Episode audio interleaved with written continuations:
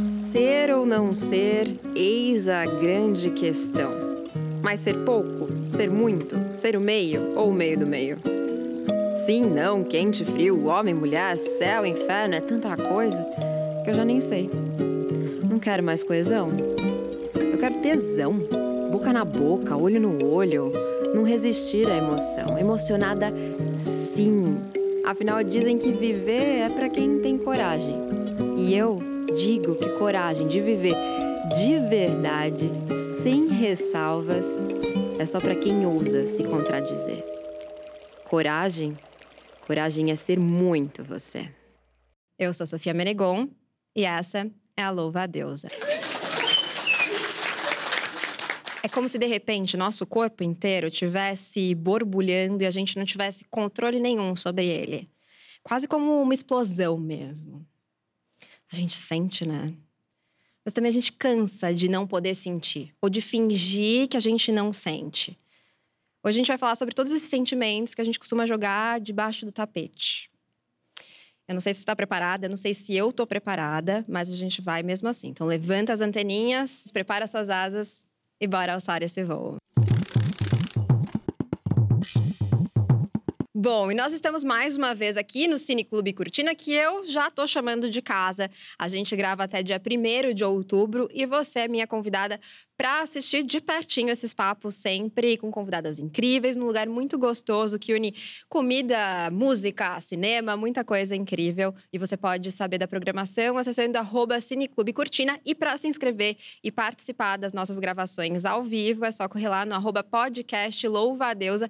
Eu tô te esperando e tô esperando vocês que estão aqui também. De novo, pode voltar quantas vezes quiserem. A gente faz o quê? A gente toma um cafezinho gostoso, bate um papinho, depois almoça, assiste um filminho, tem programação pro dia inteiro. E eu tô aqui com uma plateia maravilhosa. Agora é palmas pra plateia!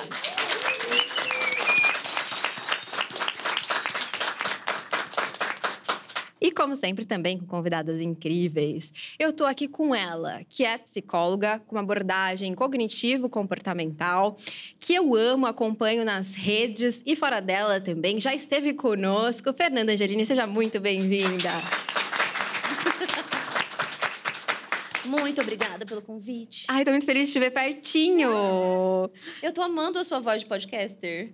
Ah, é, muda? Muda muito. É tão tipo, ai, podcast, louva a Deus. A gente faz quase um SMR, né? A gente dá uma. Nossa, é incrível. Seduzente. Mas daqui a pouco perde, porque a gente começa a engatar o papo, aí já vai a voz de conversa mesmo, não é mesmo? Estamos também com ela, que é cantora, compositora, multi-instrumentista, começou a sua carreira lá postando covers no YouTube e hoje soma mais de 2 milhões de ouvintes mensais. Ana Gabriela! Olá! Queria dizer que é um prazer estar aqui. Estou muito feliz de estar dividindo esse palco com essas mulheres incríveis. E é isso. Ah, maravilhosa. Gente, eu sou Ana Gabriela todos os dias. Júlia tá aqui para não me deixar mentir. Então, eu tô aqui realizando grandes É verdade, sonhos. Júlia? Ah, beleza. Viu só? Vários numerinhos lá são meus. É. Tá contabilizando lá. E estamos também com outra pessoa que eu sou muito fã. Ela é empresária, ela é atriz, ela é criadora de conteúdo, influencer. Mandy Candy! Oi, gente, tudo bem? Tô muito feliz de estar aqui. Ainda estou me acostumando com esse microfone. Acho que tá bom. Mas é isso. Hoje a gente vai bater um papo e falar de coisas que para mim são bem difíceis. Às vezes eu me pego também. pensando nessas coisas e eu não consigo aceitar que eu sinto isso. Então vai ser bem libertador. Ai, pra mim também. Você sabe uma coisa? Que tem uma galera que tá vindo aqui todo domingo e fala que é uma grande terapia coletiva. E eu acho que é mesmo. Então vamos ver se a gente também embarca nessa, porque eu também tô precisando. E tem uma galera também que fala que é a missa de domingo, que eu também acho ótimo, serve das duas maneiras. Então, continuem vindo aos domingos. E eu já vou querer saber mais de vocês, no nosso quadro que não nos foi permitido saber, mas antes, eu quero te convidar a deixar cinco estrelinhas na plataforma que você está nos escutando e também aproveitar para seguir para saber quando sair um episódio quentinho. Então, faz isso agora que a gente vai saber. O que não nos foi permitido saber. Aquilo que vocês descobriram na vida adulta, ou enfim, mais recentemente, que mudou a vida de vocês, mudou o olhar de vocês para o mundo. Eu acho que eu tenho uma coisa que eu tô descobrindo ainda, tô aprendendo, que é saber que ninguém se importa com a gente, sabe, na realidade. Então, às vezes eu saio pensando, ah, será que meu cabelo tá bom? Será que essa roupa tá boa? Mas ninguém tá ligando para como é que a gente se veste, como é que a gente se fala. Até pode ligar, mas daqui um minuto, dois minutos ela se esquece sobre isso. Amanhã nem vai lembrar da gente. Então eu penso nisso o tempo todo, quando eu tô tímida ou quando eu quero fazer algo que eu acho que as pessoas vão me julgar por querer fazer algo assim, sabe? Isso mudou minha vida. Nossa, isso muda tudo, né? A gente tá o tempo todo pensando, ai, será Será que se eu falar assim? Aí será que se eu. Eu aqui mesmo, tô no palco agora pensando vários serás, assim. Será que quando eu erro, as pessoas estão pensando uma coisa? Será que quando. Né? E na verdade é isso, tá? Nem aí. As pessoas vão se divertir, vão rir, vão comentar ali e depois acabou, né? Muito boa essa verdade. Eu tenho uma também que. Eu, quando era criança, eu imaginava que a vida adulta seria totalmente diferente, mas que ninguém avisa pra gente que a vida adulta é muito solitária que você vai perdendo muita gente assim e que quando você está na escola, você tem vários amigos e todo mundo você pensa que vai levar para a vida e quando você é adulto você é muito sozinho. E isso mudou de, de ser uma solitude mesmo, de ser bom, sabe? De você saber as pessoas que você pode contar, que a família vira realmente um outro significado, sabe? Levar mais para esse lugar. É, é muito interessante isso, porque para mim eu fui uma criança e adolescente muito sozinha. Então, no final das contas, eu, eu já ouvi muita gente falando isso, assim, que. Porque eu acho que a vida adulta é solitária em muitos aspectos, realmente, assim. Você que tá, tem que dar conta dos seus problemas, você que tem que dar conta dos seus corres, né? Fazer as coisas acontecerem. Mas, para mim, tem sido. Não, eu me sinto sozinha pra caramba também. Acho que a gente, consegue, a gente consegue suprir de outra forma. Por exemplo, eu tenho um relacionamento muito bom que quando eu era adolescente eu jamais pensei que eu ia ter. Eu tenho três gatinhas maravilhosas. É muito difícil, mesmo assim, é, é, não me sentir sozinha, sabe? A gente supre de algumas formas. Eu sou muito mais próxima da minha família. Eu sou uma pessoa muito mais aberta a conhecer pessoas novas. Só que ao mesmo tempo tem momentos que eu me sinto muito sozinha e que você sabe que você tem pouca gente para contar. Você, começa a amadurecer e ver que tem pessoa que realmente não vai estar do seu lado, sabe? Que tristeza, né? Desculpa começar assim, gente. Pois dessa, gente. Cadê a minha dose de. Mas é verdade isso. E você, Fernanda? Nossa, eu fiquei aqui pensando, pensando, veio tanta coisa na minha cabeça, tentando selecionar, tantas vozes. É... Benê tá aí também? É, mas eu acho que uma das coisas. Eu até depois acabei escrevendo um livro sobre isso, que é pedir ajuda. Hum. E como pedir ajuda é muito, muito, muito importante. E como a gente tem uma coisa meio de. Se você quiser que seja bem feito, faça você mesmo. Hum. Faça tudo sozinha. É mais bonito quando você diz: Eu fui lá, fui sozinha, eu sofri e dei conta. E que são uma grande bobagem.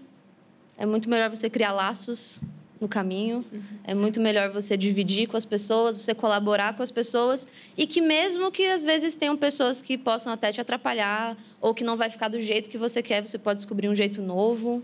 Você aprende a lidar com pessoas te atrapalhando, que é uma coisa que a vida vai ter. Então, se isolar não é a resposta. Olha aí, que engra... muito interessante que as duas trouxeram perspectivas, né? Dessa, a gente vive nessa solidão, às vezes que transita pela solitude e essa nossa da importância da gente também é, viver isso em momentos, mas em momentos também se vincular, né? E acho que outra coisa que a gente não que não nos é permitido saber é que a gente pode sentir muitas coisas, né? A gente vive em um tempo em que se fala muito sobre vulnerabilidade seja vulnerável, é importante ser, se vulnerabilizar, né? Virou quase, sei lá, uma, uma palavra que meio até esvaziada de tanto que a gente usou. Mas ao mesmo tempo se censura um monte de sentimentos e emoções, né? Então, seja vulnerável, mas aí você não pode sentir muito isso, porque isso não é bom sentir. Então, você fica meio que sem saber, né? Se expressa ou não expressa. Aí eu queria saber de vocês. Vocês são do time que conseguem expressar bem esses sentimentos, emoções, colocar para fora, ou do time que prefere esconder, Ana? Eu sou emocionada. Eu adoro ser assim.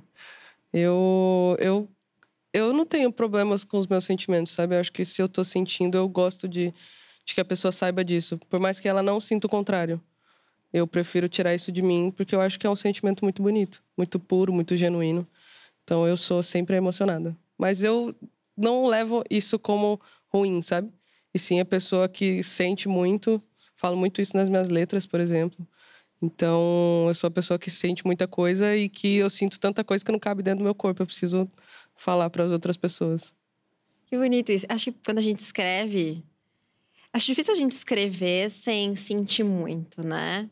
É assim, eu sempre precisei me colocar num lugar que eu tô sentindo muitas coisas para conseguir escrever. É, eu, eu escrevo muito sobre o que eu tô sentindo, mas a grande maioria das músicas que eu lancei não foram histórias minhas, foram histórias de outras pessoas que eu me inspirei. Mas que você sentiu quando você visualizou essas histórias, Exato, provavelmente, senti, né? É. Porque é difícil você conseguir produzir. Eu, pelo menos, eu sou também uma emocionada. Acho que eu sou uma emocionada no sentido mais amplo. Sou emocionada porque eu me apaixono é, pela vida, pelas pessoas, pelas coisas que eu faço e uma paixão intensa. Comecei a, a decidir que eu queria nadar, morria de medo de nadar. Aí fui aprender a nadar. Aí comecei a treinar três horas. Aí já vira uma outra coisa. Três horas por dia, porque me apaixonei pela natação de um jeito. E aí teve uma hora que essa paixão se foi, assim, mas eu vivi ela intensamente. É, e acho que também sou emocionada no sentido de. Ser, tem muita raiva, eu tenho muitos ciúmes, eu tenho todas aquelas outras coisas que todo mundo fala: ah, não, não sinta isso, isso não é bom sentir, não faz muito bem, sabe? E você, Mandy? Eu acho que eu sinto demais também, e às vezes eu consigo pegar o que as, as pessoas estão sentindo e sentir isso junto, sabe? Então, meio que é complicado que se alguém tá nervoso ou bravo perto de mim, já estraga meu dia inteiro. Então, eu acabo, é, é ruim sentir demais. Às vezes eu queria sentir um pouquinho menos para não ser afetada pelos outros.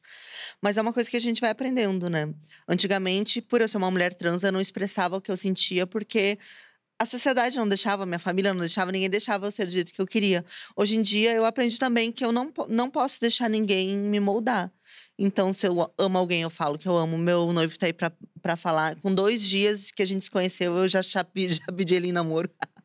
Olha, mais rápido que a gente, Júlia. Em uma semana eu falei, a gente vai casar. E a gente casou. É isso. Tipo, eu sinto, eu falo. Se eu não gosto de algo, também, às vezes eu não preciso nem falar que minha cara já diz tudo. Sou muito transparente. E é coisas que a gente tem que aprender a não ser tanto também. Que a gente fica com aquela cara de, né? De uhum. bravo o tempo todo. Mas é isso. Eu acho que a gente tem que aprender com o nosso corpo. Que a gente não pode sentir sempre também porque já parou para pensar que às vezes tu, se tu sente demais e tu acaba passando um pouco disso para a pessoa que tá próxima de você? Tipo, se você tá com raiva, você pode estragar o dia de uma pessoa por causa do sentimento que tu tá passando para ela. Nossa, é. Eu não. Eu. Difícil eu parar para pensar nisso, porque geralmente quando vem. Isso é uma coisa que a Júlia falou hoje no carro, né? A gente veio passando o roteiro e ela falou isso, de que às vezes a gente, ela se policia justamente para não é, interferir. Então, ela lida com isso de uma outra maneira para que isso não interfira nas outras pessoas ao redor. Eu tenho muita dificuldade de fazer isso. Fernanda, a gente. É, essa coisa, né, da gente esconder, não demonstrar. Como que é isso? Isso é realmente saudável? Assim, a gente deve fazer isso? A gente deve é, tentar. Tem momentos em que isso é ok? Ou é sempre importante a gente conseguir externalizar. Vamos falar aquela clássica frase de psicóloga: depende. depende. Então, eu particularmente, eu sou naturalmente emocionada, porém eu também acabo passando muito uma coisa que eu quero que as pessoas também aprendam a ser estratégicas com as emoções delas e com os demonstrar das emoções delas. Por conta disso, de que, claro, demonstrar é ótimo, você precisa realmente colocar as suas emoções para fora, mas você também precisa de um lugar seguro para isso. Não dá para você também expor as suas emoções num lugar onde você não vai ser acolhida, num lugar onde você não vai ser entendida, num lugar hostil. Então, a gente quer poder desfrutar e também, de uma certa forma, criar ao nosso redor ambientes seguros. Eu imagino que para Ana, o ambiente seguro dela é a música, né? É o seu ambiente que você está ali com você mesma e que você se sente confortável. Então eu não diria assim, ah, sempre se expresse, porque vira aquelas o depende, eu sei que muita gente tem raiva desse depende do psicólogo, mas acaba se não virando cagação de regra.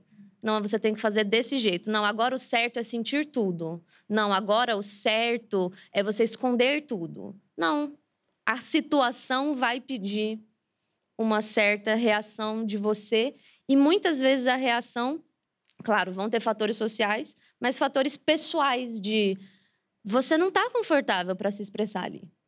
Você não tá confortável para colocar aquilo que é seu para fora naquele momento. E tudo bem. Você vai achar o seu momento, você vai achar o seu lugar. E se você acredita que ali é o seu lugar e você mesmo assim não está conseguindo, aí terapia, gente, vamos lá, vamos fazer, vamos para o psicólogo, vamos fazer o, o, seu autoconhecimento de tentar entender por que que eu sinto que aquele é o meu lugar, mas mesmo assim eu não consigo me expressar. Então depende. Depende. A gente vai sair com esse depende. Mas... O, o, o que eu mais gosto, na verdade, não é nem o depende. Eu gosto do é complexo. É complexo. complexo é ótimo, né? É. Porque a vida é inteira complexa. Absolutamente tudo é complexo. Então ele diz muito pouco, né?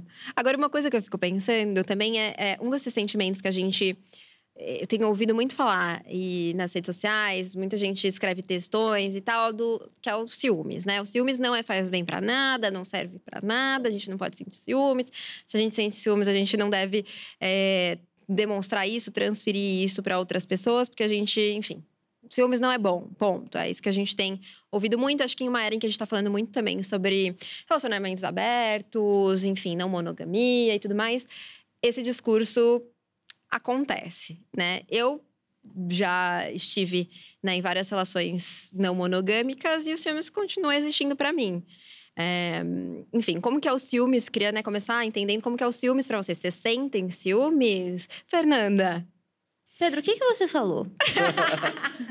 eu tô, gente, tô curiosa, porque eu tava lá no banheiro me, me, me aprontando e eu escutei meu nome e eu fiquei assim... Eu não vou nem prestar atenção. é melhor não saber. Mas sim, eu sinto ciúmes. Ciúmes é um sentimento extremamente válido, tá tudo bem. Não é, é. Novamente, essa questão da internet, a internet tem muito isso de cagar regra. Ah, esse é o jeito certo de você ser um ser humano. E não machucando ninguém de uma maneira especialmente proposital. Tá tudo certo, tá tudo bem. Você pode sentir os seus ciúmes, você pode tentar entender os seus ciúmes. Uma frase que eu uso muito na terapia: não dá para se sentir mal por estar se sentindo mal. Então, se você vai escutar a internet que vai falar assim, ciúmes é errado, não pode sentir, e aí você vai começar a se sentir um lixo, porque, ah, eu sou uma pessoa ciumenta, eu sou uma pessoa assim, eu sou uma pessoa assado, perde todo o propósito. Não é isso que as pessoas querem. Ninguém quer. Quer dizer, nós não queremos, porque algumas pessoas querem, né? Nós não queremos que você fique se sentindo mal o tempo todo por você sentir os seus sentimentos. Então, no fim, eu acho que ciúmes é um jeito muito reducionista para falar sobre insegurança, para falar sobre autoestima, para falar sobre traumas, para falar sobre como a relação acontece. É fácil eu pegar tudo isso e colocar no bolo de ciúmes e falar: ah, ciumenta, hein? Ciumenta você, hum, não pode.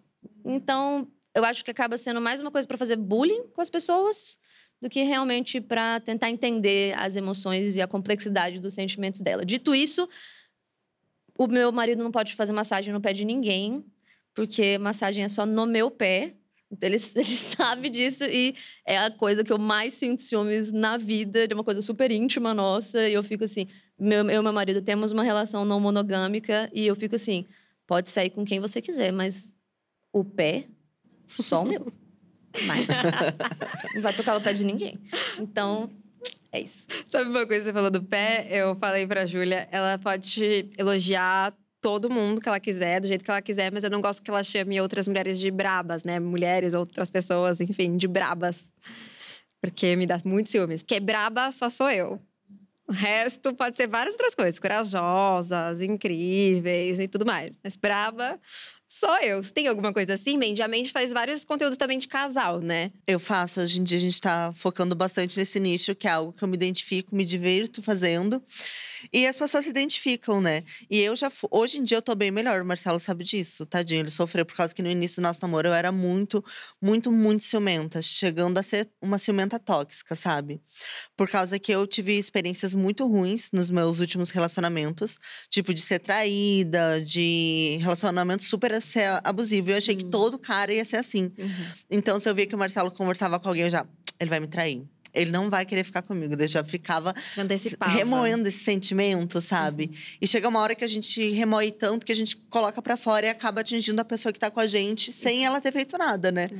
Então tá sendo um processo. Hoje em dia eu sou muito menos ciumenta, não sei se é porque a gente já tá há quatro anos juntos e a gente se conhece bem, eu já confio nele, já sei que ele não é como os outros relacionamentos que eu tive mas foi bem complicado. Meu primeiro relacionamento, gente, eu descobri que ele procurava assim garotas que trabalham de programa, né? E daí eu comecei, fiquei pirada com isso, tipo, eu não sou suficiente para ele por ele querer sair com outras pessoas. E daí eu descobri a senha dele, entrava e vira, ficava o tempo todo vendo o que, que ele estava fazendo na internet. Nossa. Isso não é vida para ninguém, sabe? Não. Daí é ele estava né? errado em estar tá me traindo e eu também estava errada em estar tá fuçando as coisas dele. Mas eu acho que ele estava mais errado do que eu. eu acho isso, pelo menos. Mas. E daí eu achei que todos os caras fossem assim, sabe? Eu não, sempre eu vou ser traída. O homem nunca vai me respeitar, nunca vai conseguir ser suficiente só comigo. A gente tem uma relaciona um relacionamento monogâmico, mas. E é isso. Hoje em dia eu tô melhorando. Eu, eu paro e penso, assim. Eu acho que eu preciso até fazer terapia, amiga. Depois me passa o teu contatinho. Vamos As conversar. já vai, ah, tem, Mas, tem uma salinha ali. Sim. eu paro e penso, será que esse ciúme tem alguma coisa a ver com o Marcelo ou comigo, ou com coisas que eu já passei com outra pessoa e eu tô colocando em cima dele que ele não tem nada a ver, né? Então eu, eu reflito bastante. O ciúmes é, ele é. Enfim, eu acho que ele. Eu sou uma pessoa ciumenta também. Eu acho que toda pessoa ciumenta tava falando nos bastidores, toda ciumenta fala que tá melhor, porque a gente realmente vai se trabalhando vai melhorando, a gente, enfim. Mas eu continuo sendo uma pessoa super ciumenta. Mas eu acho que uma coisa que a Ana falou também nos bastidores, que eu acho interessante, é como que é, muitas vezes essas. Porque a ciúmes, ele pode vir de vários lugares, eu acho. E pode vir de outras dores também, de coisas que a gente viveu. Mas ao longo desse relacionamento, isso vai mudando, né? Eu, eu confesso que quando eu era bem mais nova, 16, tô com 27 hoje. Mas meu primeiro relacionamento, obviamente a gente tem muito mais insegurança. É, meu primeiro relacionamento lésbico com outra mulher, enfim, muitas coisas para entender. Mas no meu relacionamento hoje, o que mudou muito a questão dos ciúmes foi exatamente não colocar o, os ciúmes numa caixa e falar que está com ciúmes, mas de, cara, eu senti isso porque eu estou sentindo isso. Eu estou insegura, eu estou com a autoestima baixa, foi alguma coisa que me remeteu ao passado. Então, essa parada de conseguir concentrar o que é aquele sentimento e chegar na pessoa conversando sobre isso, de cara, eu senti isso, queria saber se está acontecendo alguma coisa, eu estou viajando, queria entender o que está acontecendo, sabe? Você não chegar com 80 pedras na mão. Então, essa parada de você conseguir entender o seu sentimento e a pessoa te dar esse tempo, obviamente, também, porque é muito respeitoso mas de você conseguir chegar com o que você está sentindo me ajudou de várias formas. Porque isso já não vira os ciúmes. Isso vira, cara, você está insegura porque a gente às vezes brigou ontem. Então foi algo que te remeteu a alguma coisa. Então isso acabou me ajudando muito e é por isso que eu falei que eu não tenho ciúmes. Não é que eu sou uma pessoa zero ciumenta, tá, gente? Eu tenho muito, muito, os ciúmes muito poucos, mas ele existe. É, é, exatamente isso de, de, do pé, da massagem do pé, a intimidade. Quando você tem intimidade com uma pessoa, você não quer que alguém chegue nessa intimidade. É, no relacionamento aberto ou não. Então, você não quer que ninguém chegue num espaço que você sabe que só você tem acesso a esse espaço. É, então, acho que, enfim, essa conversa, esse, esse entendimento do, do sentimento que você está tendo com esses ciúmes, que ciúmes é muita coisa, eu acho que isso acaba ajudando bastante. Isso me ajudou muito nesse relacionamento que eu tô hoje. Mas como é difícil, né? A gente chegar é, nesse ponto de conseguir sentar e falar assim: olha, veja, eu. É, é, que eu sou uma pessoa que eu penso muito, cara. E aí, no começo era até um pouco difícil. Porque eu sou a pessoa que, se eu sinto ciúmes, eu, eu, eu me fecho. Então, ela sempre ficava que foi. E eu ficava, não, nada, nada. E conforme o tempo vai passando, foi passando, era mais uma coisa de. Não, eu tô, tô pensando, acho que eu viajei numa coisa aqui, senti isso e isso, mas eu tô tentando me entender, assim. Eu sei que o problema não foi com você. Então, isso ela já foi entendendo que, cara, ela não tá jogando a culpa em mim, sabe? Ela mesma falando, né? Ela não tá jogando a culpa em mim, sendo que ela sente ciúmes de alguma coisa. Então eu vou deixar esse tempo para ela pensar. E eu sou uma pessoa que eu penso demais, assim, até eu acho que até demais. Mas é bom para mim. Qual é o seu eu... signo? Eu sou taurina. Mas tem algum ascendente em ar? Coisa assim, Não daquela sei. já começa. Eu não entendo O que, sobre que é que signo. pensa muito? Mas eu sou touro com ascendente em gêmeos. Ai, tá é isso. lu- Obrigada. É, me falaram um pouco disso, mas. É, mas é isso, eu, eu penso demais e, e o bom é que eu estou com uma pessoa que me dá esse, essa, esse respeito a pensar sobre as coisas, sabe? E ela também, no começo, ela era mais ciumenta do que eu, mas ela entendendo que. que porque também foi a primeira pessoa, que- primeira vez que ela namorou uma pessoa pública, então para ela foi muito, foi para um outro lugar, sabe? Mas quando você está num relacionamento respeitoso também, tudo fica muito mais simples, muito mais saudável. Você vai, vai sentindo mais segurança, né, ao longo desse relacionamento. Acho que é muito como eu me sinto com Júlia, mas ainda, né, quem ouviu o episódio sobre nem tudo é relação tóxica, percebeu sobre aí causas de ciúmes de fulaninha. Mas a verdade é essa. Agora, a gente, é, como que a gente sabe, né? Como que a gente é, consegue entender quando esse ciúmes ultrapassa esse limite? Porque pelo que eu tô entendendo, é inerente, né, a essa condição humana, sentir ciúmes. Então, quando a gente sabe que é hora de buscar ajuda com esses ciúmes e não e não, porque já não é mais saudável, não é esses ciúmes que a gente consegue elaborar, que a gente consegue processar, ou que a gente consegue falar, ai, só assumir, ai, tô com ciúmes mesmo. Não tem motivo, você não deu motivo, não existe razão, só tô com ciúmes mesmo. Quando que não é bom mais? Hum, o que eu costumo. Gente, eu vou. sou- eu sou psicóloga, tá? Então vai ter palestrinhas de saúde mental aqui. É, mas o que eu costumo tentar explicar para os meus pacientes de uma maneira a eu não tomar a sessão inteira explicando conceitos, mas é que o que você sente está sempre certo. O que você sente está sempre certo. Se você está com raiva, você está certo, tá com raiva. Se você está triste, você está certo em estar triste. Se você está insegura, você está certo em estar insegura. O que pode estar errado é o que você faz com essa emoção. Então, não é porque você tá com raiva que você vai quebrar coisas, não é porque você tá triste que você vai deixar outra pessoa triste, não é porque você tá insegura que você vai cutucar as inseguranças de outra pessoa. Então, o problema ele tá no comportamento de você pegar aquela emoção e usar ela como justificativa para um comportamento tóxico. Mas aquela emoção, ela há um porquê de estar lá. Ela tem um motivo. Então não dá pra gente colocar ela num lugar de ela tá certa, ela tá errada.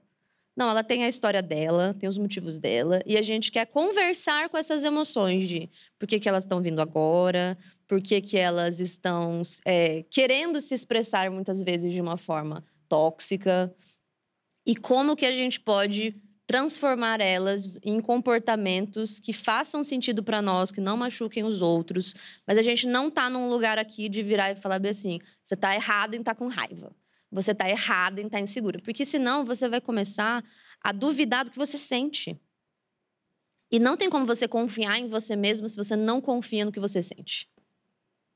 Então você não quer entrar num lugar de bullying com as suas emoções. Você quer entrar num lugar de não, senta aqui, vamos conversar.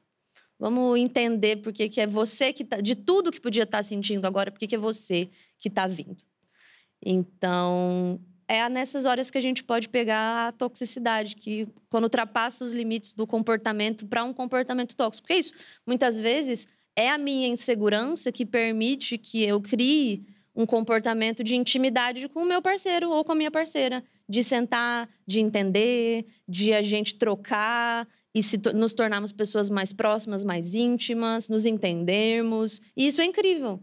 Então, eu pegar. E o que levou a esse comportamento foi essa primeira insegurança. Se eu souber, né, manejar ela para um comportamento bacana. Então, não façam bullying com as suas emoções. Esse é o, o final. E toma cuidado para não estar machucando o outro, justificando dessa forma. Ah, eu fiz isso porque eu estava com raiva. Uh-uh. Tudo bem você ficar com raiva. Não tudo bem você gritar com a pessoa. Júlia me olhando aqui. Tra- Altos julgamentos. Agora, você falou de raiva, né? Raiva também é um outro desses, um desses outros sentimentos que a gente é, comumente ouve que, ai, sentir raiva é horrível, te faz mal, você vai, te corrói, você, enfim, você vai adoecer. Já ouvi, eu ouvi muito isso crescendo, por ser uma pessoa. Eu me considero uma pessoa que sente muita raiva. Primeiro vem a raiva antes de vir as outras coisas, assim. Então, eu sinto raiva e eu entendo que eu tô com suave. Eu sinto raiva, eu entendo que eu tô triste. Eu sinto raiva e aí eu entendo quais outras coisas que estão por trás dessa raiva. Mas eu sinto muita raiva. E, e eu ouvi coisas, assim, bárbaras, às vezes, assim, bem absurdas da minha infância. Porque eu sentia raiva. De que eu ia ter uma doença grave, ia morrer dessa doença porque eu sentia raiva. É muito louco, né? Porque você, é, é, é uma tentativa trágica, eu acho, que daqueles tutores de falar assim: não gosto, não quero te ver sentindo isso, não quero que você sofra, tenho medo que você sofra. Mas que para mim demorou muito tempo para entender que não era isso, assim, né? Vocês sentem raiva? Como que vocês lidam com a raiva, assim? Ela, ela é algo que movimenta vocês ou paralisa? Cara, eu sou uma pessoa é, parece é super é tranquila. Muito... Não, então, eu sou uma pessoa bem. Eu, eu sou estressada, eu diria. É... Mas eu acho que o que todo mundo aparentemente está falando aqui, que eu acho que é o mesmo que eu, eu sou uma pessoa muito intensa. Então, eu sou intensa quando eu tô com raiva, eu sou intensa quando eu tô estressada, eu sou intensa quando eu tô tranquila. E é essa parada também do, do, do, do sentimento da, da, de ser emocionada, né? De ser uma pessoa intensa. Então, é, eu sou uma pessoa que quando eu sinto raiva, eu sinto muita raiva. E é difícil naquele momento você parar pra pensar, ah, por que eu estou sentindo raiva? Você não, você não para pra fazer isso. Então, para mim é um pouco difícil de lidar com a raiva, mas eu não coloco tão para fora assim, eu coloco mais para mim. Que é essa briga que eu tenho comigo mesma, sabe? Que é esse julgamento do, do sentimento. Que agora eu tô realmente fazendo uma terapia. Eu tô tipo assim, caraca, velho, eu, eu, eu me julgo muito. Porque eu, eu, eu, eu tenho sentimento que a gente não gosta de sentir. E às vezes é um dia maravilhoso e você, caraca, uma coisinha estragou meu dia e você fica com raiva. Mas, cara, você esquece que você é um ser humano. Pô, eu vou sentir isso. Se, se, se a gente conseguisse controlar, não. Hoje eu vou ficar feliz, hoje eu vou sentir. Ah, hoje eu não tenho nada pra fazer, vou sentir raiva. Se fosse assim, tava tudo certo. hoje Mas... tô com tempo pra ter raiva. É, hoje tô, tô tranquila, quinta-feira, tô de boa. Então, é uma coisa que eu sou muito intensa para mim é um pouco complicado, só que eu sou pessoa que eu, eu me fecho ao mesmo tempo. Então eu prefiro ficar sozinha para não ser grossa com ninguém, é, para não descontar em ninguém o que eu tô sentindo que não tem nada a ver com a pessoa, sabe? E, e é isso, eu acho que a partir de hoje eu vou me deixar mais sentir as coisas de de, obviamente, não descontar nas, nas pessoas, que eu morro de medo disso, de descontar em pessoa que não tem nada a ver, de ser grossa, de, de ser mal educada, enfim. Que é uma coisa que eu jamais faria. Mas de me respeitar, de cara, eu tô sentindo raiva mesmo. E eu sou uma pessoa que eu sou tão intensa na raiva, de, sei lá, pode estar discutindo com alguém. Eu começo a chorar com qualquer coisa que eu tô sentindo, assim. De raiva, eu sou uma pessoa muito chorona, cara. Às vezes, de, de tá certa em uma discussão e já começa a chorar. Isso eu peguei muito da minha mãe também. Minha mãe é exatamente essa pessoa. Então, essa intensidade, ela vai no choro também, sabe? Aí chora, chora muito. Aí, não, você tá chorando no meio da discussão. Falo, não, mas eu tô com raiva. Tipo assim, não tem como você nem, nem ser levado a sério. Não, eu tô brava. E, e, é muito doido. Você ter esse sentimento de braveza ali, de, de raiva na hora, e você tá caindo de choro, sabe? Porque às vezes você não consegue falar, enfim. E aí te dá mais raiva e vira um limbo, gente, que eu vou ficar aqui a manhã inteira falando sobre isso. Mas é, acho que é essa intensidade, assim, de, de todos os sentimentos que, que eu tenho que me faz sentir muito, muita raiva, sentir muito amor, sentir muito, muito, muita braveza, enfim, sobre isso. Você falou, né, isso, eu fiquei pensando uma coisa que é, fui, né, ouvindo na análise, assim, né, me ouvindo e ouvindo a minha analista falando. É, eu acho que a gente entende que a gente tem um, pelo menos para mim. E aí você falando, eu falei, hum, esse negócio de parecer que eu tenho um eu sinto que eu tenho um potencial destrutivo gigantesco. Eu sinto que eu se eu falar eu vou machucar, eu vou fazer coisas absurdas.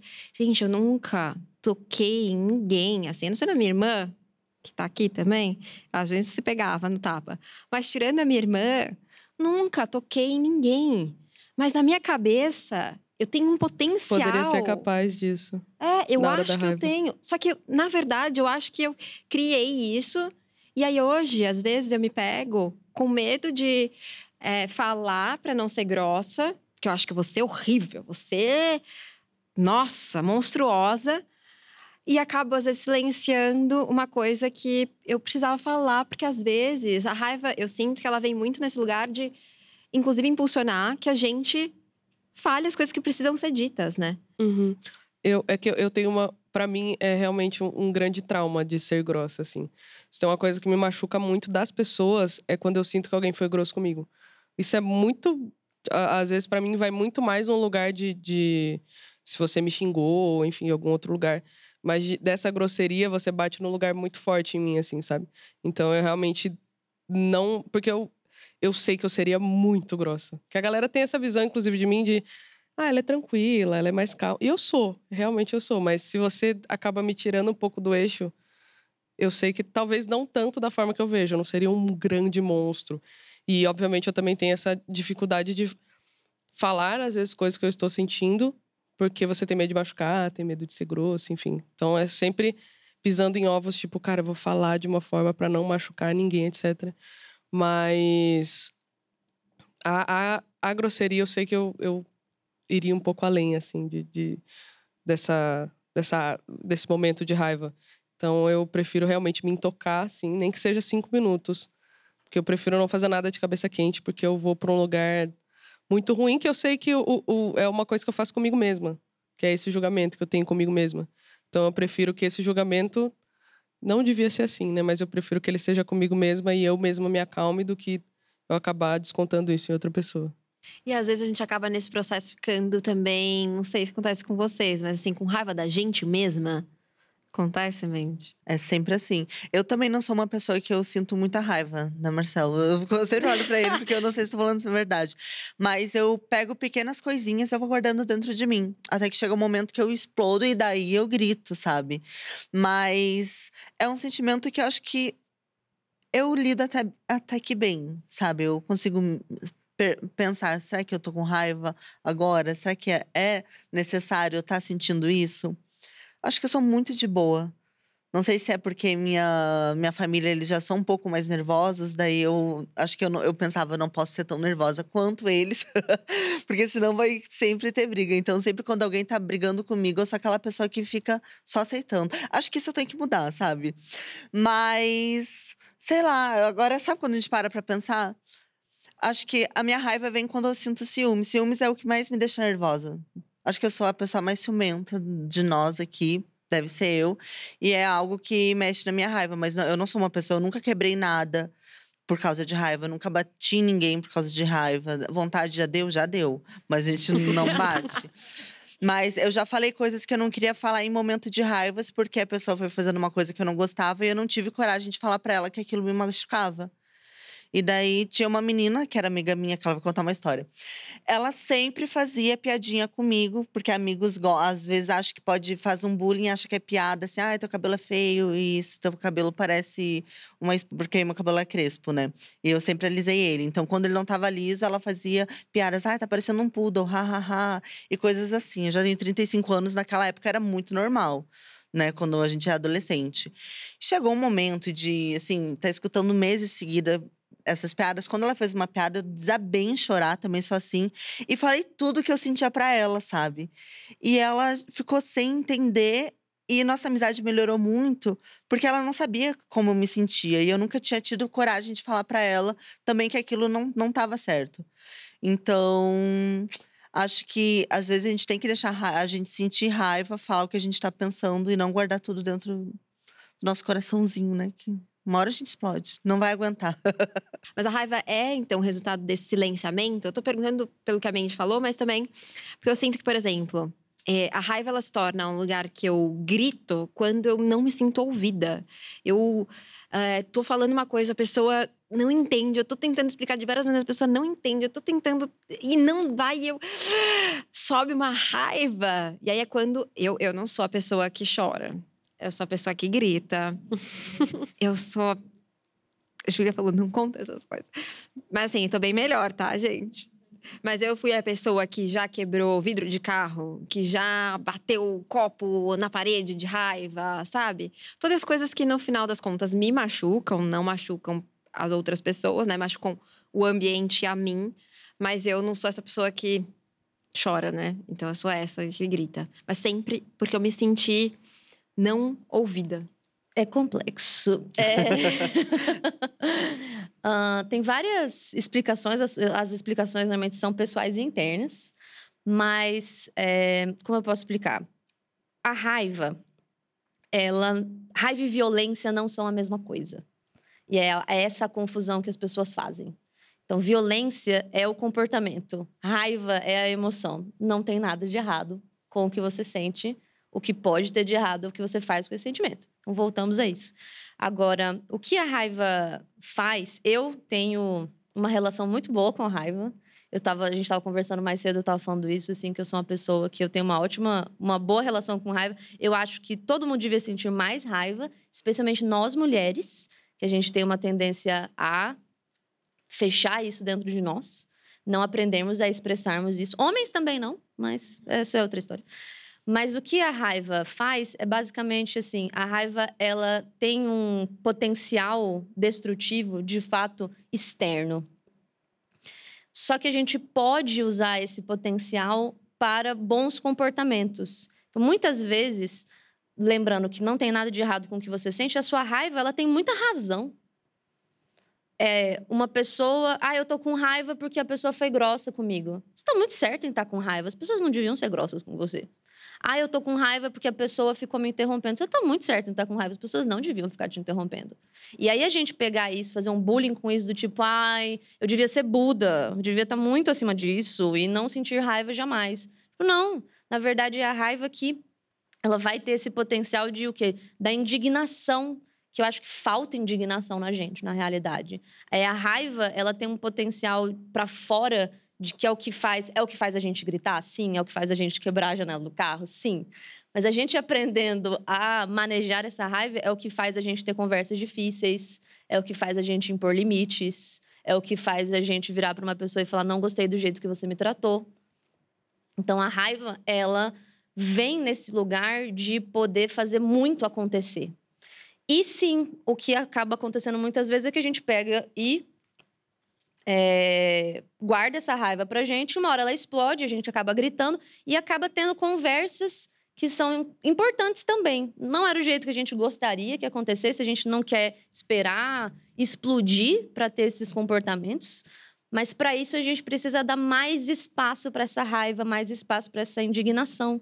E socialmente falando, isso é uma pergunta que eu costumo fazer para os meus pacientes em relação à tristeza, que é a tristeza. Então a gente tem a raiva que ela chama essa, essa esse para fora e tem esse potencial destrutivo, mas a tristeza ela também tem um potencial destrutivo enorme interno. Ela chama essa introspecção e a gente pode acabar se destruindo por dentro, escolhendo fazer isso ao invés de poder deixar esse potencial da raiva aparecer e a gente externalizar. Só que o que, que acontece? Se você grita, você está obviamente errada. E de fato, você está errada. Só que se você guarda para você e chora no chuveiro, ninguém vai nem ficar sabendo. Você não vai incomodar ninguém. Então, socialmente falando, as pessoas querem que a gente sinta mais tristeza do que raiva. Porque raiva incomoda, Raiva de fato, eu viro pro meu chefe e confronto ele. Eu viro para aquela amiga tóxica e falo que ela não podia estar tá me tratando desse jeito. As pessoas não querem isso. As pessoas querem que você engula calada, que você fique triste e que você chore no chuveiro. Então, eu espero que todos possam. Aqui, gente, Igreja da Salvação da Raiva. Vamos lá, todo mundo. Bora Celebrem a raiva de vocês, porque é importantíssimo. Uma dose de café é uma dose de raiva. Gente, lembrei até de um caso que. Enfim, eu sou essa pessoa que sente raiva, como eu já disse para vocês, então tem vários casos de raiva na vida, mas eu também sinto que a. Caso de raiva é ótimo, né? Mas é. Eu, Júlia, é... se precisar de ajuda, você dá um grito. eu, eu, tenho uma história, uma história sobre raiva, que eu acho que é a minha história sobre raiva favorita Conta. minha, particularmente, que é. Eu acho que todas nós vamos entender que é a gente escolheu profissões que não são muito convencionais. Então, quando você escolhe uma profissão não convencional, o mais comum é que os nossos pais não nos apoiem muito. E fica aquela coisa: ah, tem certeza que você não quer fazer medicina? Tem certeza que você não quer fazer direito? é, que você vai passar fome, porque não consegue, não. e foi assim comigo, com a psicologia. Eu fiz a minha graduação inteira com raiva. Eu fiz a minha graduação inteira com raiva, porque meu pai virou para mim e falou bem assim, e meu pai sabe disso, eu falei para ele depois de anos. É, ele virou para mim e falou assim: minha filha não escolhe psicologia, porque a minha irmã, minha irmã escolheu psicologia e ela não virou nada. Engavetou o diploma dela, virou secretária do marido que é médico. Por que, que você não escolhe medicina? Aí, ó, saúde, tudo igual. E eu teimei na psicologia e eu fiz a, o curso inteiro com raiva de eu vou provar que meu pai tá errado. Eu vou provar que meu pai tá errado. Porque o que ele fez me deixou com muita raiva de como que você fala isso para uma pessoa? Como que você não apoia ela? Como que você poderia me trazer várias reflexões, sim, mas aonde que isso vai me fazer bem? Aonde que me colocar para baixo das coisas que eu quero fazer é uma coisa boa. Então eu fiquei com muita, muita, muita raiva. Eu fiz a graduação inteira com raiva. Toda vez que eu tinha vontade de trancar uma matéria ou não me dedicar tanto, eu lembrava do meu pai falando de você vai engavetar o seu diploma, você não vai virar nada. E eu ficava assim, não, aquele velho vai me pagar. Ele vai ver. E, claro, quando deu tudo certo, o meu primeiro consultório. E até hoje, eu encho muito o saco dele por causa disso. Ele ri bastante. E eu fico assim, vai, não foi você? O que, que você falou? Que eu não ia virar nada? Fala de novo. Fala de novo. Como diz a Júlia, fala aqui no microfone. então meu pai fica, é, não, tava errado, verdade. Que bom, né? É, que bom. e esse é um caso que a raiva movimenta, né? Eu sinto que, por exemplo, é, eu, te, eu tenho quatro cachorros que são meus filhos e é, sou super mãezona, super dedicada e preocupada com eles. E eu tenho um deles que precisou de bastante ajuda médica, assim, né? Veterinária. E aconteceu várias vezes de as coisas só serem resolvidas porque eu sentia raiva e a raiva me fazia ir lá e cobrar respostas e agilizar o atendimento e falar, gente, o que vocês estão conversando? Meu filho precisando de atendimento, né? Então, é, foi isso que me permitiu fazer com que ele, inclusive, talvez não tivesse é, ido embora, porque ele chegou em momentos né, bastante graves, assim. E lembro que uma vez eu cheguei, é, porque ele tinha. Nem era dos outros casos dele, mas era um caso específico que ele tinha comido um. Ele é um pitbull. Ele comeu um objeto estranho. Na verdade, era. É, acho que era. Não sei se era manga, enfim caroço de manga. Ele já comeu tantas, tantos objetos estranhos que eu já não sei qual que foi. Mas era um objeto estranho e eu levei ele no, na clínica rapidamente, porque se você dá morfina, ele é, provoca o vômito. Então, para não precisar de nenhum tipo de cirurgia e tal, você dá morfina, ele vomita e sai o objeto estranho, no geral. Acontece isso se você for rapidamente, né? E aí foi o que eu fiz, aí deram morfina e deram o remédio para é, enjoo. Ou seja, deram um remédio para ele vomitar e um outro remédio para bloquear o vômito. Como que não fica com raiva, Como gente? é que não fica com raiva?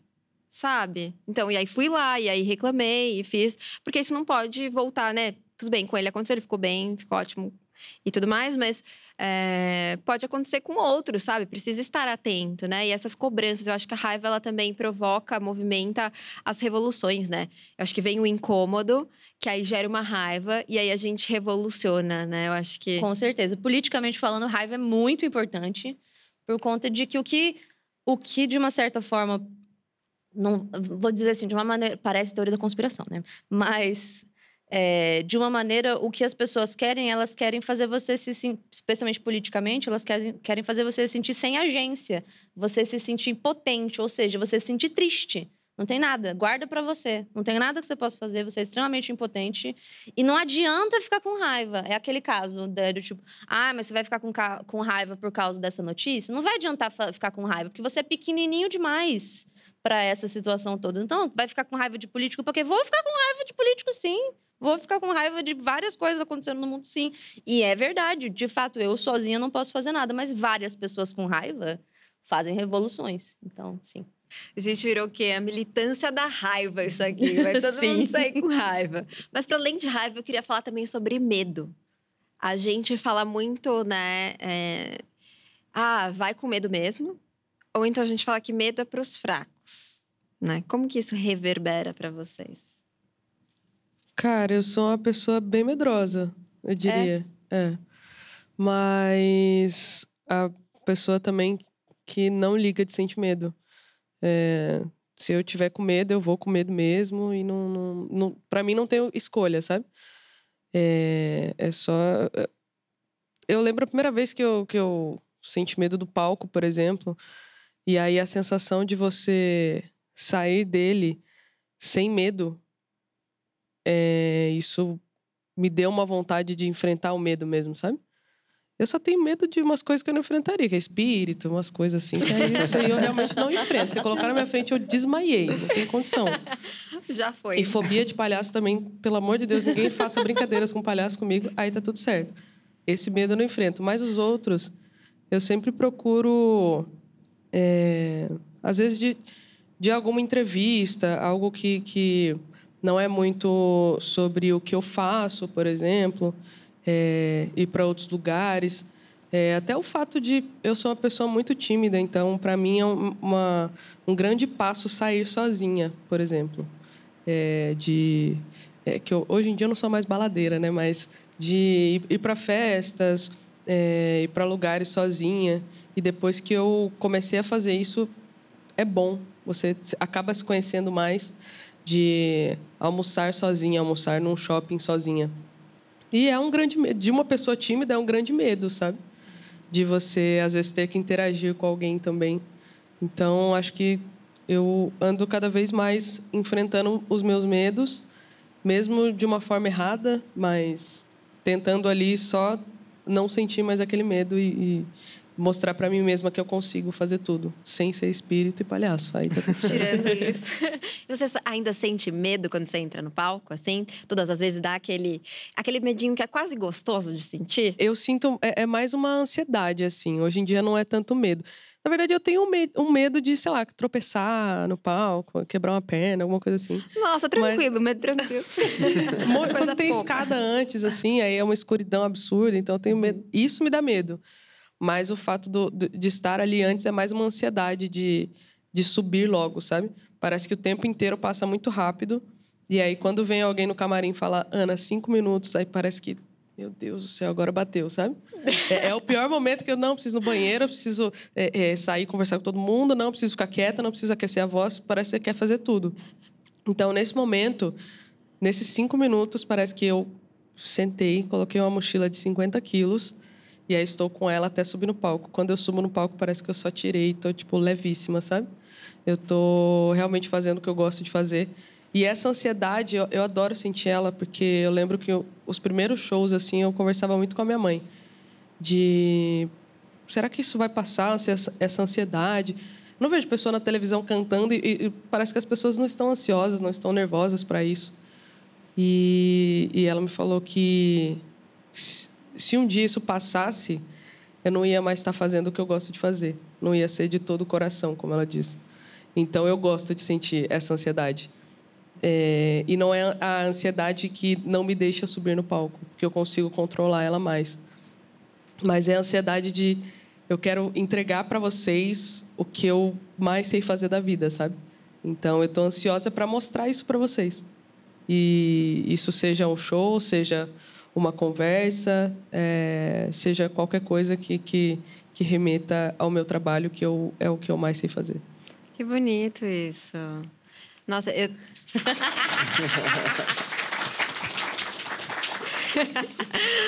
eu tenho sentido esse medo de. Eu nunca tive medo de palco, mas porque eu também não trabalho com palco, né? Agora tem um palco na minha vida e todo domingo eu subo com medo nesse palco, assim. Com medo se eu vou Mas conseguir. Mas quando acaba, não é bom? Que não, você fica, é caraca, consegui.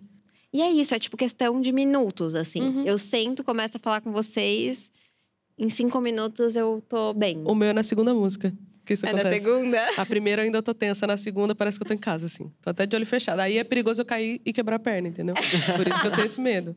Porque aí eu fico leve demais. Mas é sempre na segunda música eu fico muito em paz. Você fica pensando cantar, e também, né? Aqui também, eu também trabalho com a voz, né? Querendo ou não, mas é, é um lugar muito difícil de sentir medo, porque você, a voz fica pelo menos a minha, começa a querer ficar trêmula. E aí você, ai, você fala uma coisa, você não sai, aí você enrosca. E é tudo, é respiração, é a garganta. É. Então, é, é, esse, isso é o difícil de você disfarçar a sua ansiedade, o seu nervosismo, sabe? De você não transparecer isso na voz. Tem muita gente que consegue, aí acaba transparecendo, às vezes, na mão, trêmula, é, é. ou algum tique, alguma coisa que a pessoa tem. Eu é. aqui, gente, pegar um copo aqui, ó, ficar assim é uma loucura. Eu tenho que me concentrar, pegar o copo. Ah, mas agora já passou, Não, né? agora já passou. Ah, agora tá todo começo. mundo em paz. é sempre assim. Agora, Mandy morou fora há muito tempo. Sim. Tá sempre fazendo. Parece, me parece, passa, né? Você é super destemida, assim, de tudo. Então, é que assim, eu, eu tenho para mim que o medo é o que deixa, faz a gente. Se a gente se, sente medo de fazer algo e deixa de fazer algo, é o medo que impediu de tu realizar teu sonho, né? De tu realizar grandes coisas.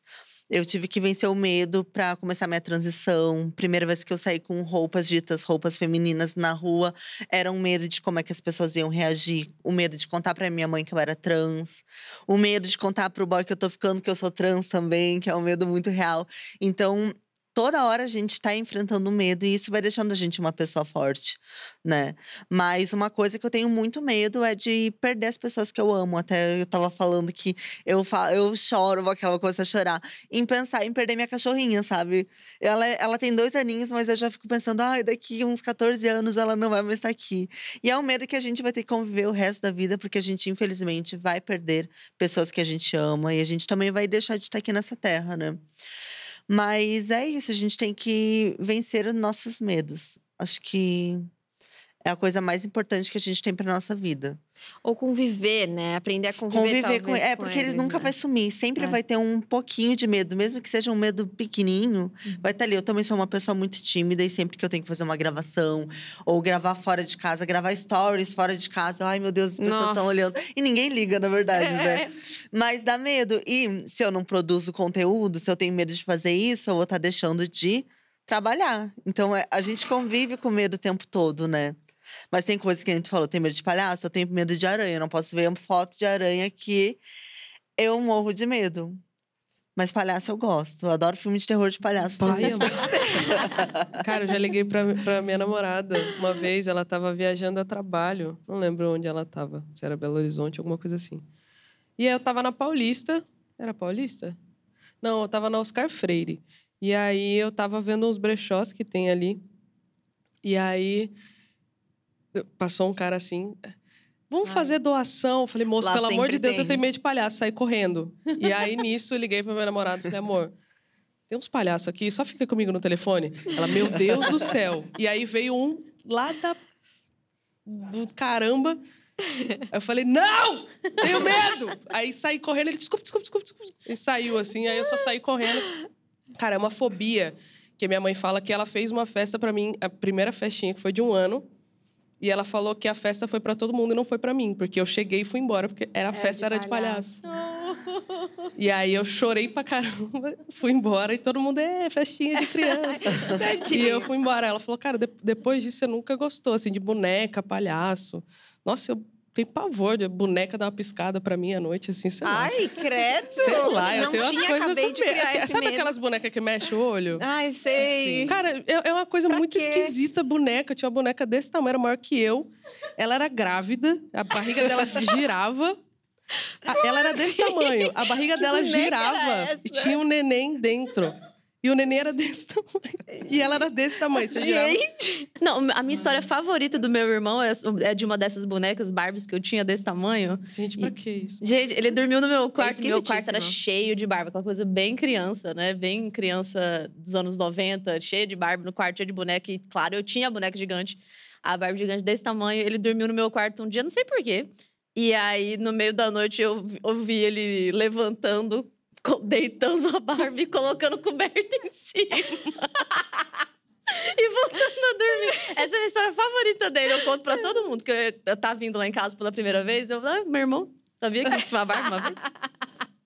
É muito doido esses medos que a gente tem, cara, essas fobias, assim, porque é, é algo meio, sei lá, pra mim é meio inexplicável. A, a Bia também, ela tem essa, é, é aracnofobia, né? Ela tem de não conseguir ver, assim. Uma vez ela pisou em uma, ela me ligou. Cara, eu não consigo sair daqui. Porque eu, eu pisei em uma, eu não consigo me mexer. É. Ela não consigo me mexer. E ela tava saindo do trabalho, indo pro estacionamento pra, pra pegar o carro. E aí eu liguei para amigo dela para falar, gente, a Bia tá travada. Porque ela pisou numa aranha e ela tá, travada. Gente, aí imagina eu, eu tenho, moro, tenho uma casa no sítio e lá tem muita aranha, por causa que é no meio do mato, né? E eu toda hora ia no banheiro e eu saía chorando, gritando, travada. E o Marcelo tinha que ir lá matar. Mas é que as aranhas é do tamanho de uma mão, Gigante, sabe? né? E não, nunca consegui conviver com esse medo. Mas lá eu nunca vou convidar vocês pra ir na minha casa, porque eu tenho um quarto só de boneco de filme de terror. Tem Chuck, tem Annabelle, eu amo demais. É uma Meu coisa muito Deus. louca, porque eu amo sentir medo. Eu amo sim, ver filme de terror. Isso me faz, sei lá, me sentir viva. eu tenho a boneca em tamanho real da Annabelle, eu adoro ela. Incrível, incrível. Nossa, Mandy, que legal. Eu amo filme de terror também. Também, eu, pronto, nossa, eu amiga, amo. vamos ter que ver junto. É engraçado isso da gente amar sentir medo, né? É muito louco. É, elas, né? Aqui, ó. eu não assisto filme de terror, cara. Eu também não gosto de assistir. Eu não gosto porque eu fico. Eu amava. Eu fico com raiva de, de, de tomar susto. Aí eu fico com raiva. Certíssima. Eu fico com muita raiva. Susto é muito irritante, de E fato. aí o filme É de terror tem muito susto. Tem Você muito. O tempo todo. assim. E aí eu sonho depois, pesadelo. Agora, sabe uma outra história que eu lembrei? Que agora eu vou pesar. A gente tava rindo e tal, agora eu vou pesar um pouco, mas é que é bonito. Que eu acho uma história bonita de contar. Que a Mandy falou, né? Desse medo de perder as pessoas. E eu fui no terreiro a semana passada? Retrasada. E aí, conversando com a cabocla. E aí eu falei que eu tava com muito medo de... De algumas perdas, né? Dos meus amados bichinhos, né? Dos meus filhos, do meu avô que tá com Alzheimer. E aí é uma perda é, gradativa, assim, de várias coisas. Você vai vivendo esse, essas perdas. E eu tô com muito, muito medo.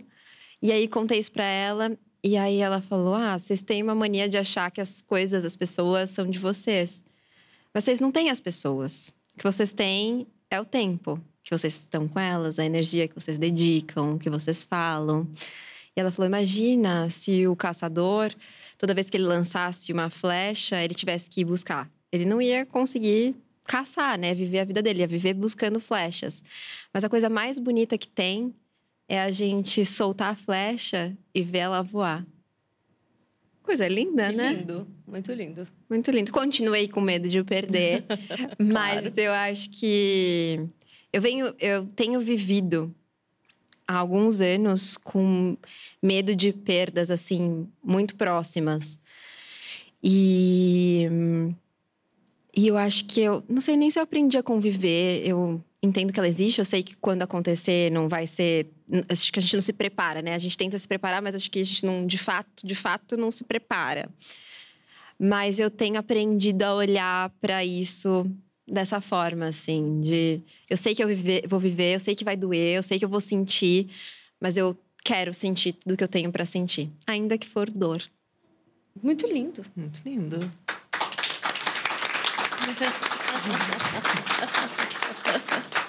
Obrigada aí.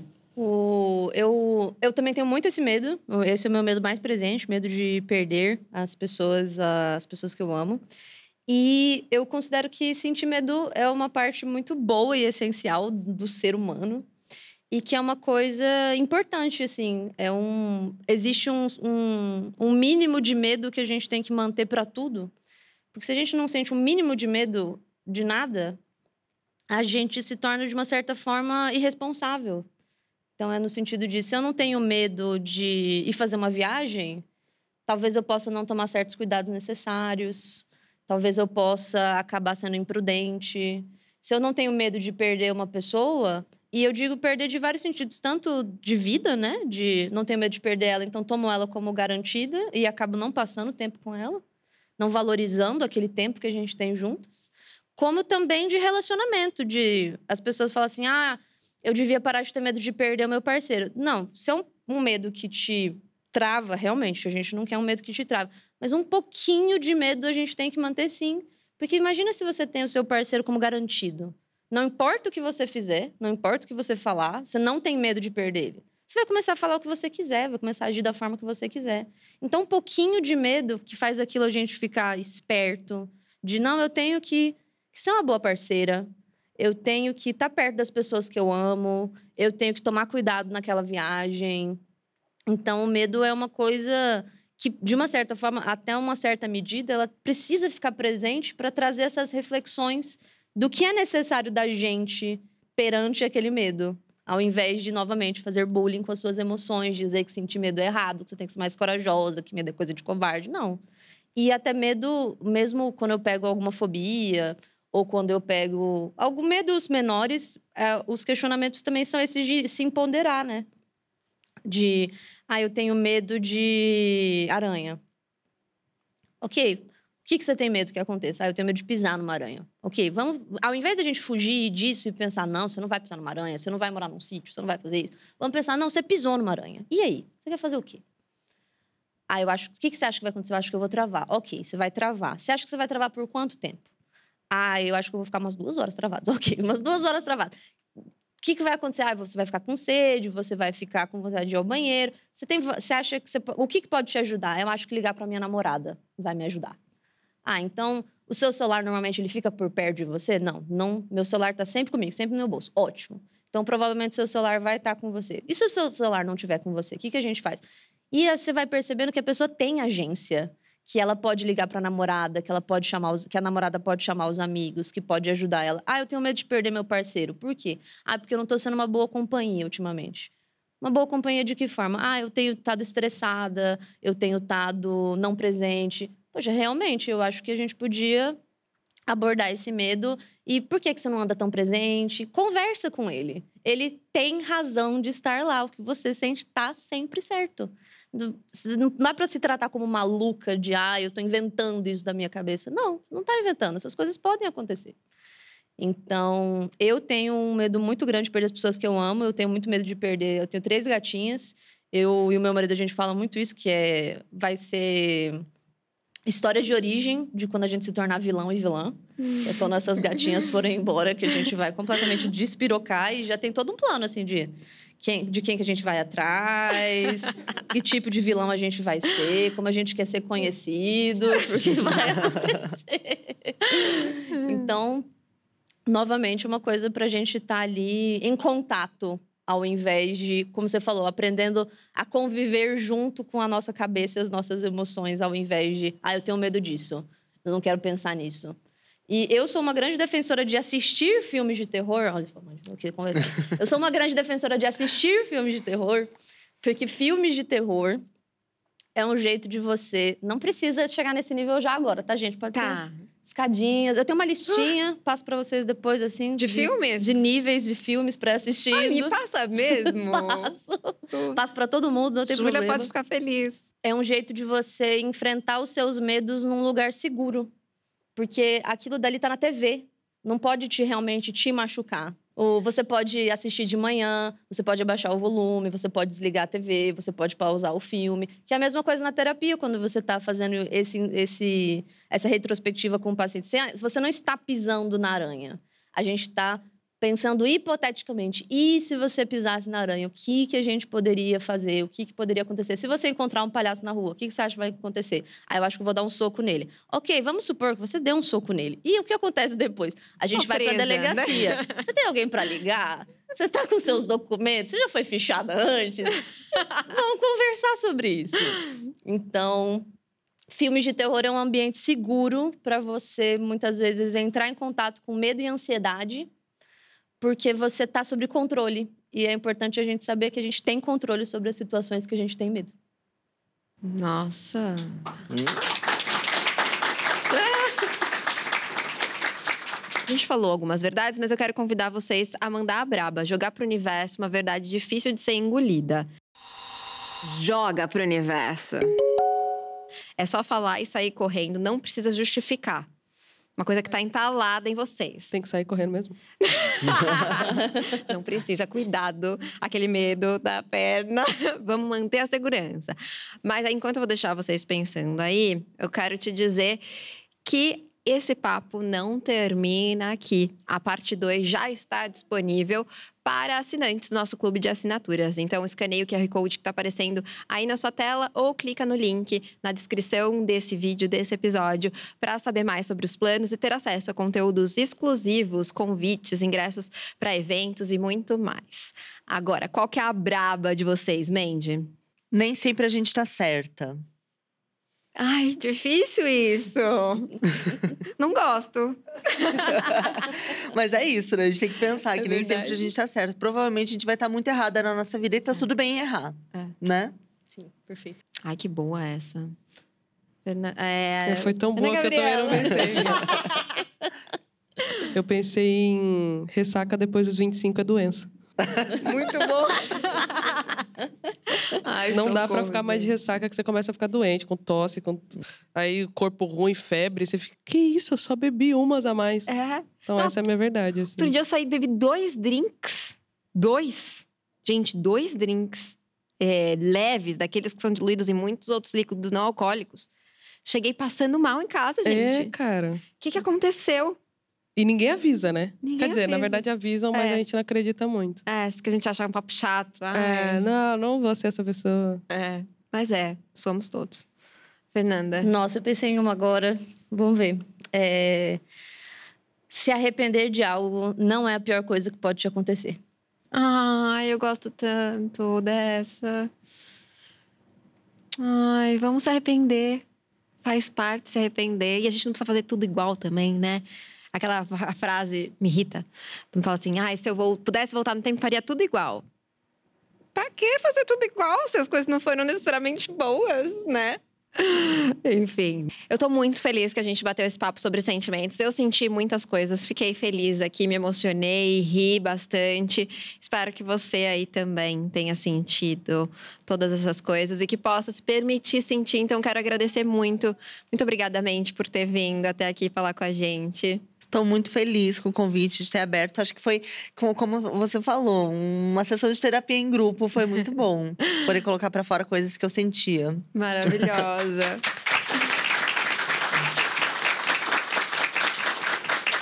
Aproveita para deixar seus recadinhos, arrobas, enfim. Então, gente, me sigam em todas as redes sociais, foi que é Mandy Candy em tudo. E agora estou na carreira de atriz, né? Tô estudando pra isso, então eu tô apostando em vídeos mais voltados a isso. Ai, Espero que se divirtam. Ai, eu amo, eu amo os seus rios. Eu tô amando essa fase de casal, assim, essas sketches. Me identifico super. Todo mundo passa por essas coisas, né? Super, super, eu amo. Obrigada. Fernanda, muito obrigada agora de pertinho. A gente gravou sobre fim de relacionamento, né? Foi. Foi na época da pandemia ainda, não foi? Foi, foi. Acho que tava bem no finalzinho ainda, onde ninguém tava saindo, mas tava todo mundo saindo mesmo. É, exato. Ai, que bom te conhecer de pertinho. Obrigada. Ah, muito obrigada por me chamar. Eu gostei muito da experiência, foi minha primeira experiência, minha primeira experiência em palco, assim, talk show, conversando com as pessoas e convidadas maravilhosas. Adorei conhecer todo mundo. E foi uma grande honra estar aqui. Obrigada. É, Recadinhos. as minhas arrobas são angeline.pc e fazer aquele merchanzinho Bora. básico. É, recentemente, eu lancei uma newsletter de estudos de psicologia. Que esses estudos, por exemplo, de dessa... ah, como você transformar animação em é, ansiedade em excitação, medo em excitação, etc e tal. E são estudos como esse que eu penso que são estudos úteis e é uma newsletter por assinatura mensal. Todo mês vai ter de três a quatro estudos selecionados por mim e por a minha equipe, que vocês vão estar recebendo por e-mail. Então, quem quiser dar uma olhadinha, dar uma assinadinha, ou só seguir também, tá ótimo. Ai, amei. Maravilhosa.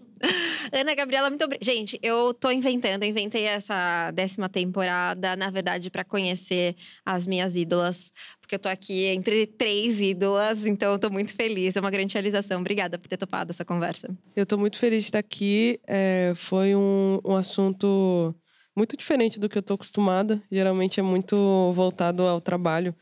Então eu gostei de sair da, da zona de conforto super confortável que eu tenho. Então eu fiquei muito feliz de, de parar para analisar muita coisa que eu que a gente sente, ainda mais sendo mulher, que tudo é taxado. Então realmente estou muito feliz pelo, por esse convite. Obrigada. Bom, para quem não sabe, eu sou uma cantora de MPB. É, Eu tenho dois álbuns lançados já. É, Meu último álbum foi lançado em novembro do ano passado. Ele se chama Degradê. E eu ainda estou trabalhando ele. Acabei de gravar um DVD que também vai ser lançado mais pro final do ano. E minhas redes sociais, Ana Gabriela, plataformas digitais, Ana Gabriela, qualquer lugar que você colocar Ana Gabriela, ou sou eu, ou tem uma gospel. Então, assim, dá pra Não é entender gospel. quem sou eu. É. E provável que tenham músicas que talvez vocês conheçam, que eu cante. E se vocês gostarem, me mandem mensagem, eu vou ficar super feliz. Ai, maravilhosa.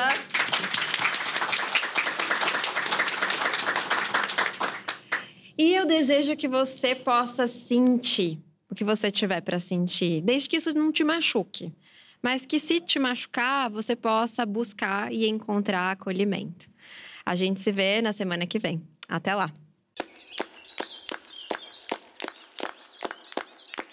Essa podcast é uma produção Louva a Deusa. Convidadas: Ana Gabriela, Fernanda Angelini e Mandy Kendi. Criação e apresentação: Sofia Menegon. Roteiro: Letícia Silva. Edição: Thaís Ramos. Trilha sonora: Fran Ferreira. Produção: Maiara Dalapé e Stephanie Fernandes. Assistente de produção: Jack Silva. Copeira: Ana Fernandes. Beleza da apresentadora: Mari Devito. Apoio Cine Clube Cortina, Vovó Vegana, Cacau Vanilla, Mórfia, Boituvede. Agradecimentos especiais a Júlia Carvalho, Alfredo Gonçalves, Cristina Gonçalves. Gravação Estúdio Banca Podcast. Técnico de som J. Benê. Foto Lud Lauer. Imagem Jéssica Sacol e Michele Neregato.